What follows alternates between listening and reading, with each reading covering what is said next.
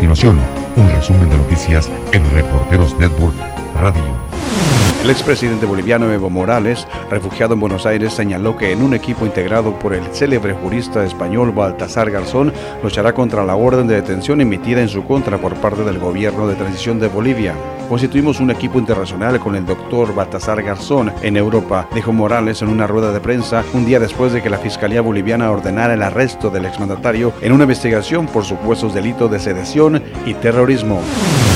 El presidente de Brasil, Jair Bolsonaro, manifestó su preocupación por la recepción que Argentina dio al exmandatario boliviano Evo Morales en calidad de refugiado y advirtió un intento de tratar de desestabilizar a la región. Bolsonaro vislumbra un escenario que le preocupa mucho ante la reciente asunción de Alberto Fernández como presidente de Argentina y considera que convierte a ese país sudamericano en un centro de irradiación de acciones para desestabilizar políticamente gobiernos como los de Bolivia o del propio Brasil.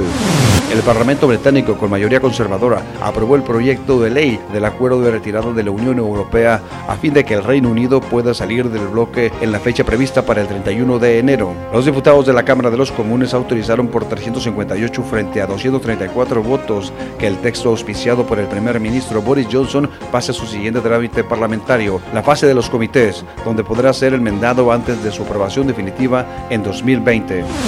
La presidenta de la Cámara de Representantes, Nancy Pelosi, demócrata por California, podría dejar al presidente Donald Trump en una especie de limbo político al retrasar la petición de juicio político al Senado y provocar mayor tensión a los republicanos durante las elecciones del 2020. Como parte de un acuerdo conjunto entre el gobierno de Estados Unidos y México, comenzó la iniciativa de repatriación al interior, donde son repatriados al interior de México, en lugar de la frontera, los migrantes mexicanos que intenten cruzar sin documentos a Estados Unidos y de forma ilegal. El primer vuelo despegó del Aeropuerto Internacional de Tucson el 19 de diciembre con aproximadamente 150 migrantes mexicanos.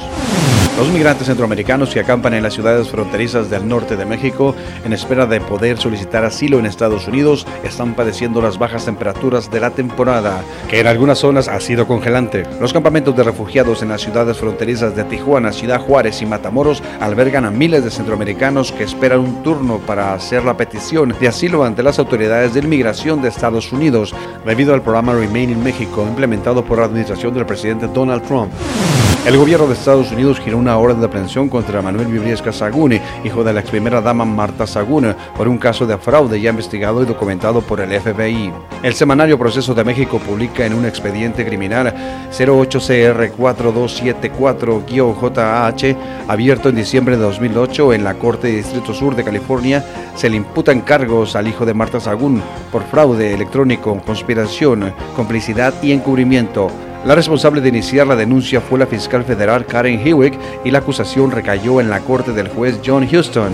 La autoridad francesa de la competencia anunció una multa de 150 millones de euros a Google por abuso de posesión dominante en el mercado de la publicidad en Internet a través de su plataforma Google Ads.